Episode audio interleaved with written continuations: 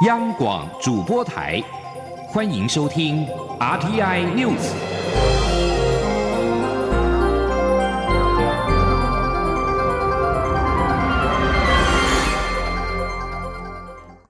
各位好，我是主播王玉伟，欢迎收听这节央广主播台提供给您的 RTN News 新闻。首先带您关注外交动态。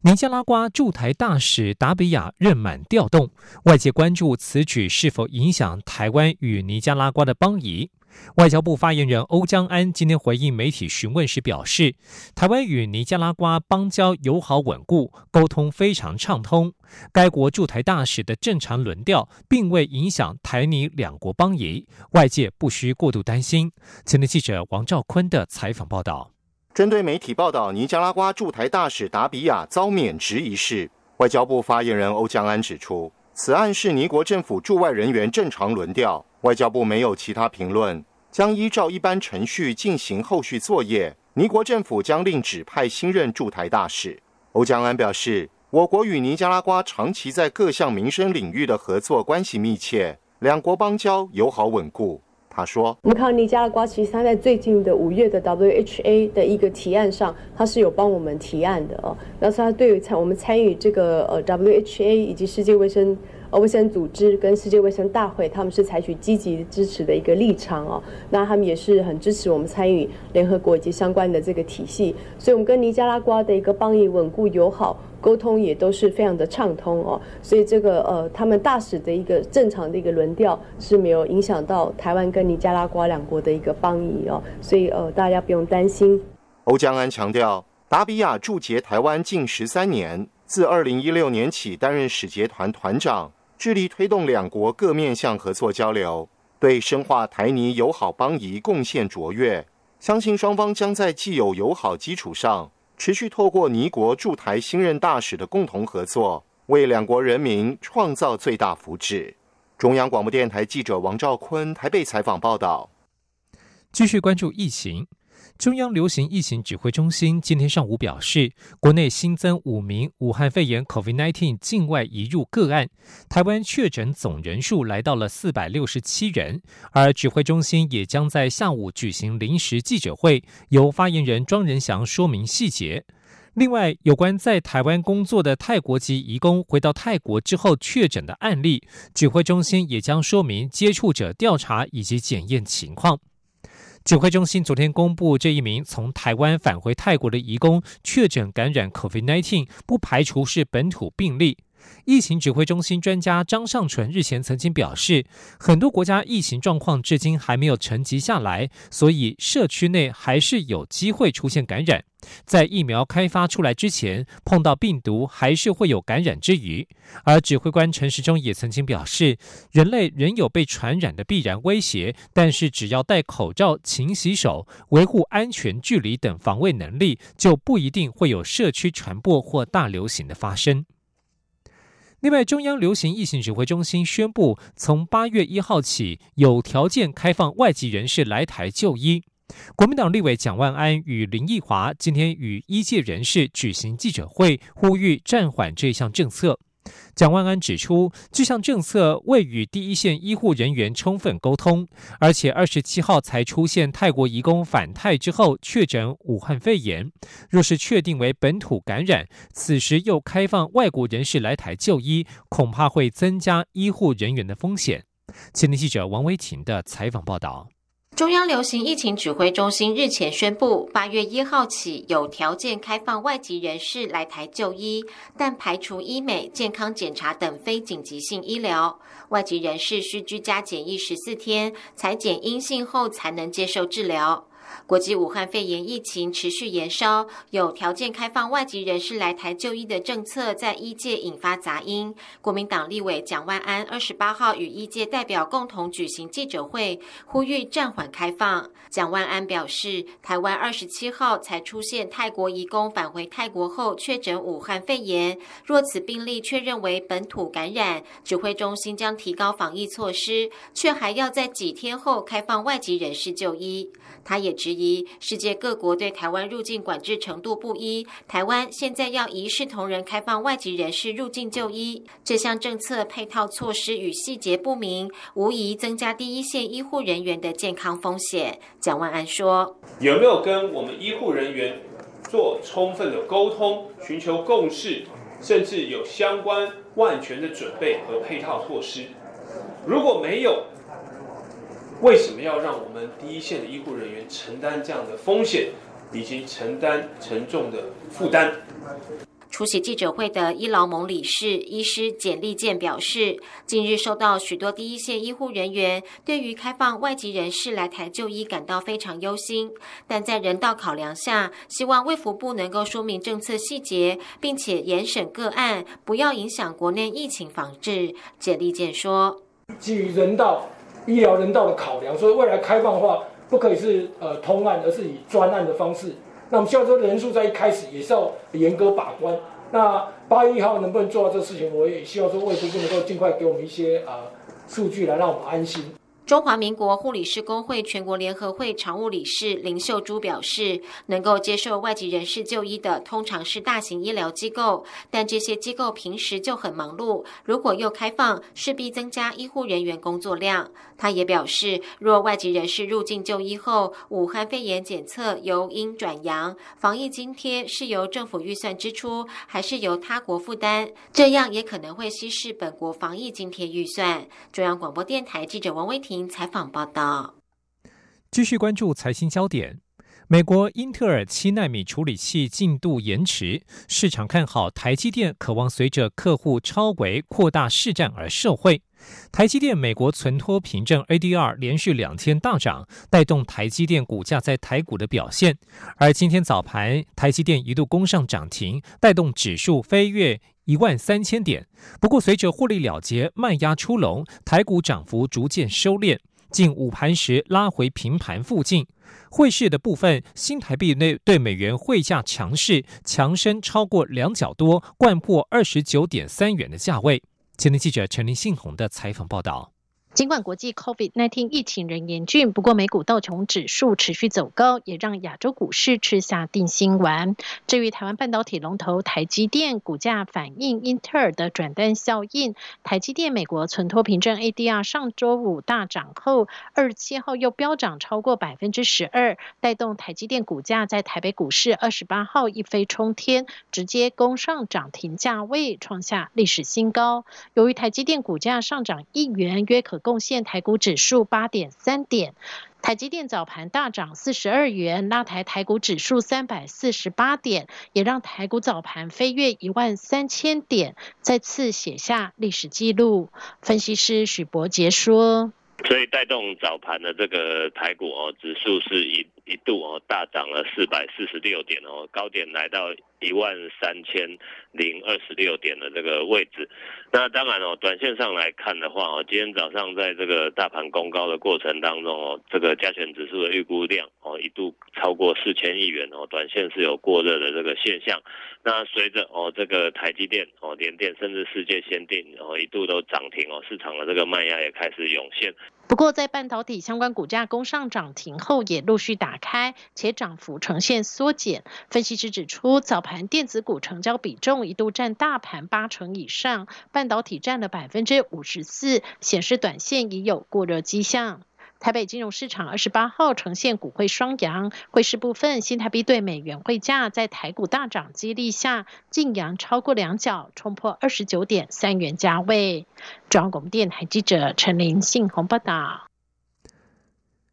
现在时间是中午的十二点零九分，关心台股的最新走势。目前台北股价加权指数目前上涨了六十点五九点，来到一万两千六百五十点五五点，涨幅百分之零点四九，成交金额为新台币两千七百九十二点五二亿元。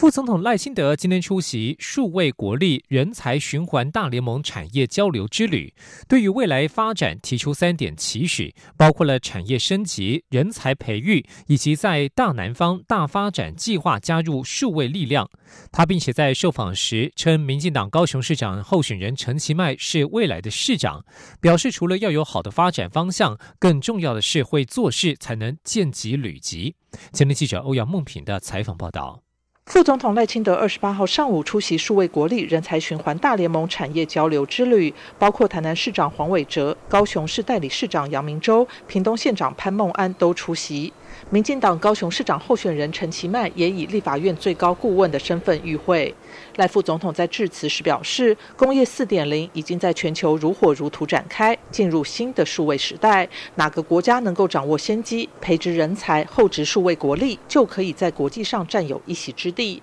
也因此，蔡英文总统上任后便积极推动五加二产业创新，标举数位国家的发展方向。每个城市也都积极打造智慧城市，并因此获得相当的成果。在防疫过程中，可以看出城市智慧发展也应用在国家。遭受威胁的时候，赖副总统并提出三点期许，希望中央及地方能够共同努力。第一，就是协助南台湾的产业升级。他指出，南台湾的产业都非常需要人工智慧。物联网、云端运算、大数据分析以及区块链等工业四点零的新科技协助，才能逐步升级。其次是希望借由美国在台协会与台湾共同成立的人才循环大联盟，为南台湾产业培育人才。说：“那也希望啊，这个人才循环大联盟可以帮助南台湾做到人才的培育、女性数位赋权、偏乡。”的这个落差的解决，以及啊啊创新的发展，让台湾不仅仅传统的产业可以升级，也可以让年轻人、女性、偏乡都可以因为人才循环大联盟而受益。最后，赖副总统表示，蔡总统竞选时曾经提出大南方大发展计划，如果能够加入数位发展，相信力量会更强大，也更能落实蔡总统的政见，加惠南台湾，进而造福国家。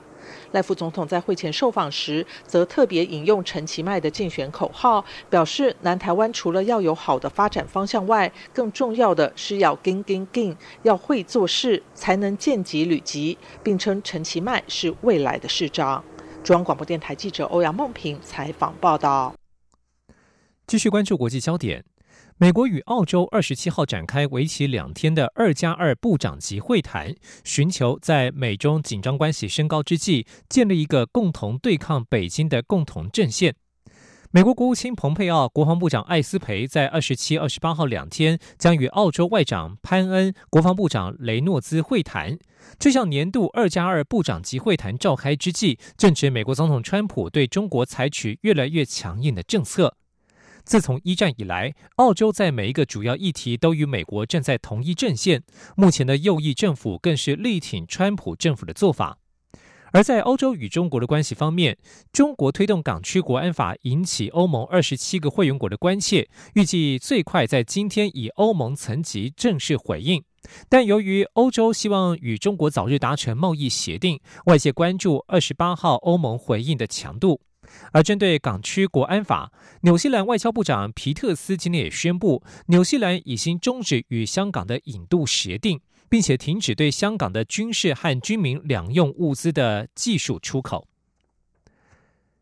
有共军背景的三十七岁中国学者唐娟被美国政府指控签证诈欺，并且藏匿在中国驻旧金山总领事馆，在逃亡约一个月之后被捕入狱。二十七号首次出庭应讯，法官责定下次庭审日为八月十号。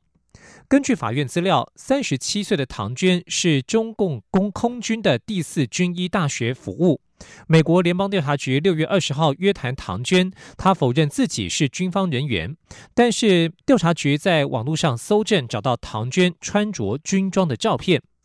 唐娟在二零一九年十二月底进入美国加州大学戴维斯分校进行访问学者交流，专攻癌症医学。有军医背景的美国专家研判，这可能与加大戴维斯分校内和中国有密切互动的学者有关，并且担心医学交流是最无抵抗力的谍报标的。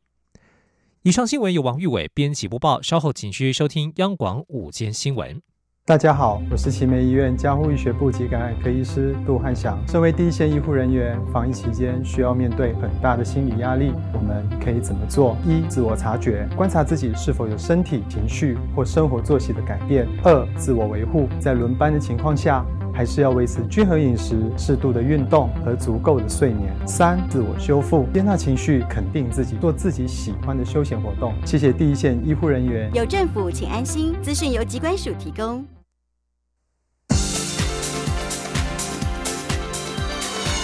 这里是中央广播电台，台湾之音，欢迎继续收听新闻。听众朋友您好，我是张顺祥，欢迎您继续收听新闻。交通部长林佳龙今天针对媒体询问观光局升格为观光署的改制进度时表示。新的组织法草案将在立法院下个会期送审，希望能够加速通过，迈向蔡英文总统观光立国的愿景。央广记者吴丽君的采访报道。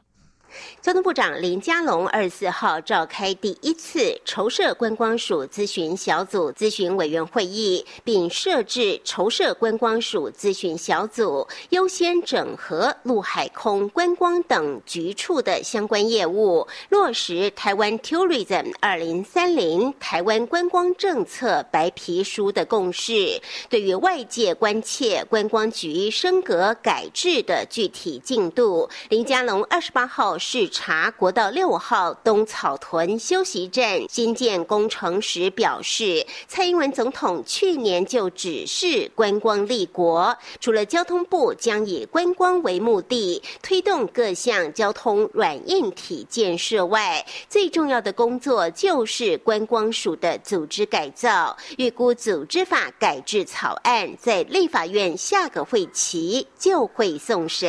林佳龙说：“所以观光。”署的筹设已经进行中，那总统跟苏院长也非常的支持，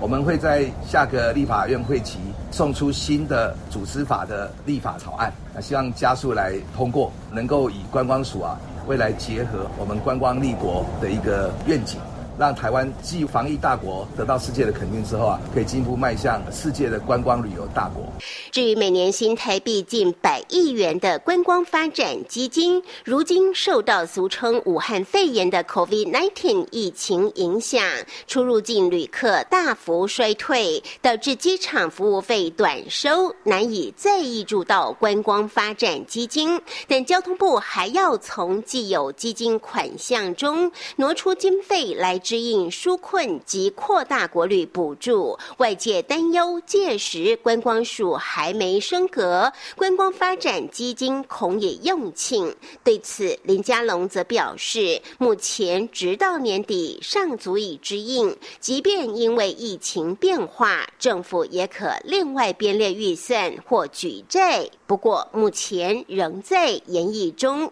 中央广播电台记者吴丽君采访报道。新任监委人事案在立法院朝野激烈冲突当中过关，不过在野党人士强烈质疑，监委人事案没有经过答询的程序等实质审查就表决通过，有违宪之余。民众党团今天举行记者会，表示他们已经完成了事先申请书，将请大法官就第六届监委人事同意权案没有经过任何审查就行使同意权表决是否违宪作出解释。而在事件出炉之前，被提名人不得就任。刘玉秋的报道。第六届监委人事案虽然已经在立法院行使同意权下表决通过，但相关争议仍然未歇。台湾民众党团二十八号举行记者会表示，监委人事案因民进党团临时提案停止被提名人说明以及答询程序，导致其他立委未能进行实质审查，有违宪疑义。他们已完成事宪申请书，将请大法官作出解释。民众党团副总召张其禄表示，国会多数党以议事程序剥夺其他少数党立法委员行使人事同意权所必要的审查权限，违反我国宪法所树立的民主原则，逾越议会自律范围，瑕疵明显。重大，将请司法院尽以宣告人事同意全干在立法院未经实施审查前应属无效，避免第六届监察院长以及监察委员就任后衍生其他行使职权是否合法有效的争议。张启禄说。那现在新上任的这些呃监委哈，在这样子有宪政疑虑的状况下，未来如果他们继续做出哈呃，就不管是这个纠正啊、弹劾啊、纠举啊，做了这些，甚至做了一些呃对这个公务人员不利处分的这些这个呃裁决，那请问哈，如果未来要是宣布这些人是违宪的上任，那他们今天所做的这些处分，是不是到时候被处分者又可以在？而要请求了国赔了，还是要做什么事了嘛？民众党团修宪小组成员江义豪也指出，人事同意权未经审查，致使立法委员胡从于被提名人进行说明与答询过程中，获致表决之理性判断基础，已成近二十年来的议事先例，其民主正当性已有所动摇。若此为核线，未来依法需经立法院同意的人事案，皆可免予审查，对我国宪政形成莫大隐忧。民众党团认为，监委被提名人将在八月一号就任，距离申请人申请释宪已不到七天。基于急迫必要性，希望大法官宣告此人是同意全案在释宪结果公布前暂时不生效力，被提名人暂时非监察委员，并不得就任及行使职权。中广播电台记者刘秋采访报道。继续把新闻焦点关注的是高雄市长补选倒数十八天，民进党候选人陈其迈日前点名上任之后将停止韩市府的两项政策，包括了太平岛挖石油以及补助学生跟公务员出国的满天星计划。陈其迈今天表示，他会重新的盘点资源，发挥最大效用。而国民党候选人李梅珍跟民众党的候选人吴益政，则是都持反对的意见，强调会延续这项好的政策。央广记者刘品希报道。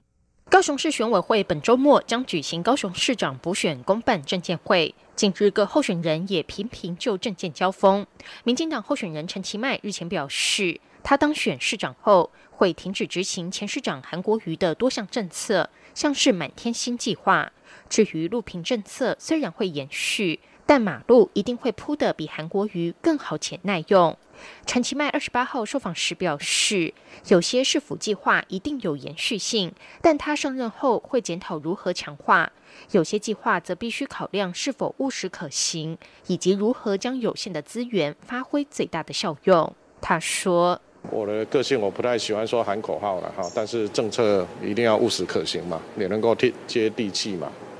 那我们在有限的资源怎么样做最大的一个效用，来发展经济，来推动重大建设，来解决空屋的问题，这个都是必须在资源上做一个盘点，哎，别不能说想到什么就做什么。民众党候选人吴益正表示，他与陈其迈的观点不同，他全力支持满天星计划。除了协助学生出国留学，他认为公务员在职一段时间后的再教育非常重要，让公务员有目的的考察，对城市发展转型非常关键。他说：“像我们在推动脚踏车，我这边讲半天哦，他们不见得懂哦，就带他们去考察一次那个教育，呃，那个考自行车环境哦，回来他们的法规啦、设计啦。”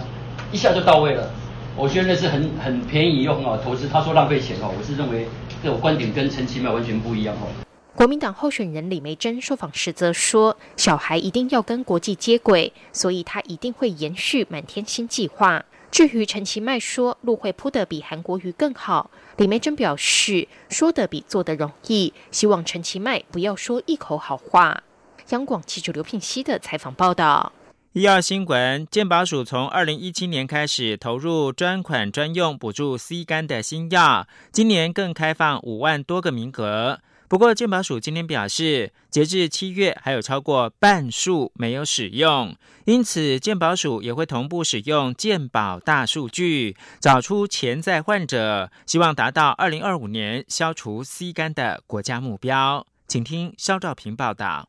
世界卫生组织宣示，二零三零年要消除病毒性肝炎。全球已经有许多国家积极投入 C 肝筛检以及新药治疗。向来被视为医疗前段班的台湾，不仅有相关防治行动，更定下二零二五年要消除 C 肝的目标。而卫生福利部中央健康保险署在近年推出 C 肝口服新药，发现平均治愈率高达百分之九十八点一。这表示接受完整疗程。的人几乎都治疗成功。为了达到国家政策目标，健保署除了宣导筛检就医外，也利用健检资料、检验报告、就医记录等健保大数据来助攻，成功找出十二万名潜在患者。健保署医审及药材组副组长黄兆杰说：“那我们就发现说，有一些病人他其实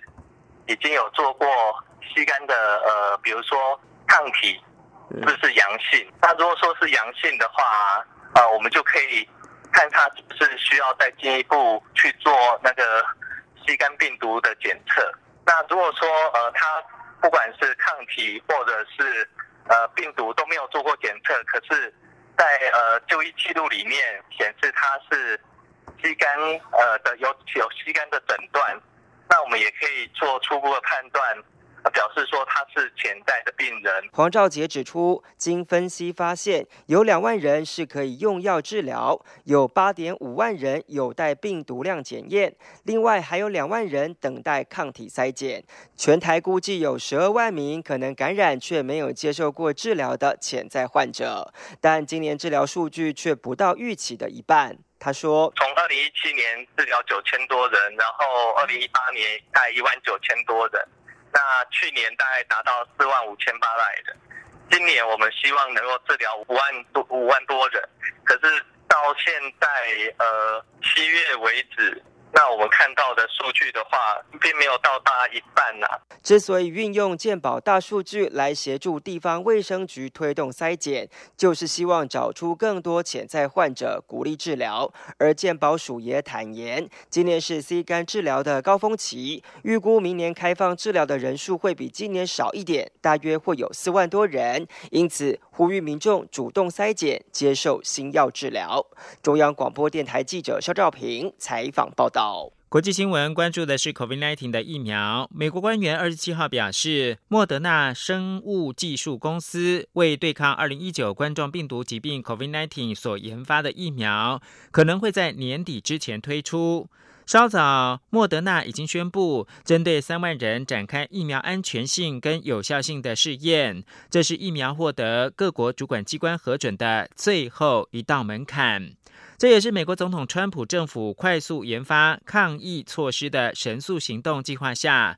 首次展开的这种最后阶段的研究，使凭借有效疫苗终结疫情的希望更增，也使得设在美国麻州剑桥的莫德纳公司股价上涨了百分之九。此外，一项全球新型冠状病毒疫苗资助计划的共同负责人二十七号表示。计划协调人正研议 COVID-19 疫苗的可能价格范围。据报，在这个范围之内，最贵每剂是四十美元，而且要商量让富国跟穷国分层定价。全球疫苗与预防注射联盟的执行长伯克利，同时也是负责协调疫苗融资跟供应的计划共同负责人之一。他说，没有具体的目标定价，也将试着商量让富国跟穷国分层定价。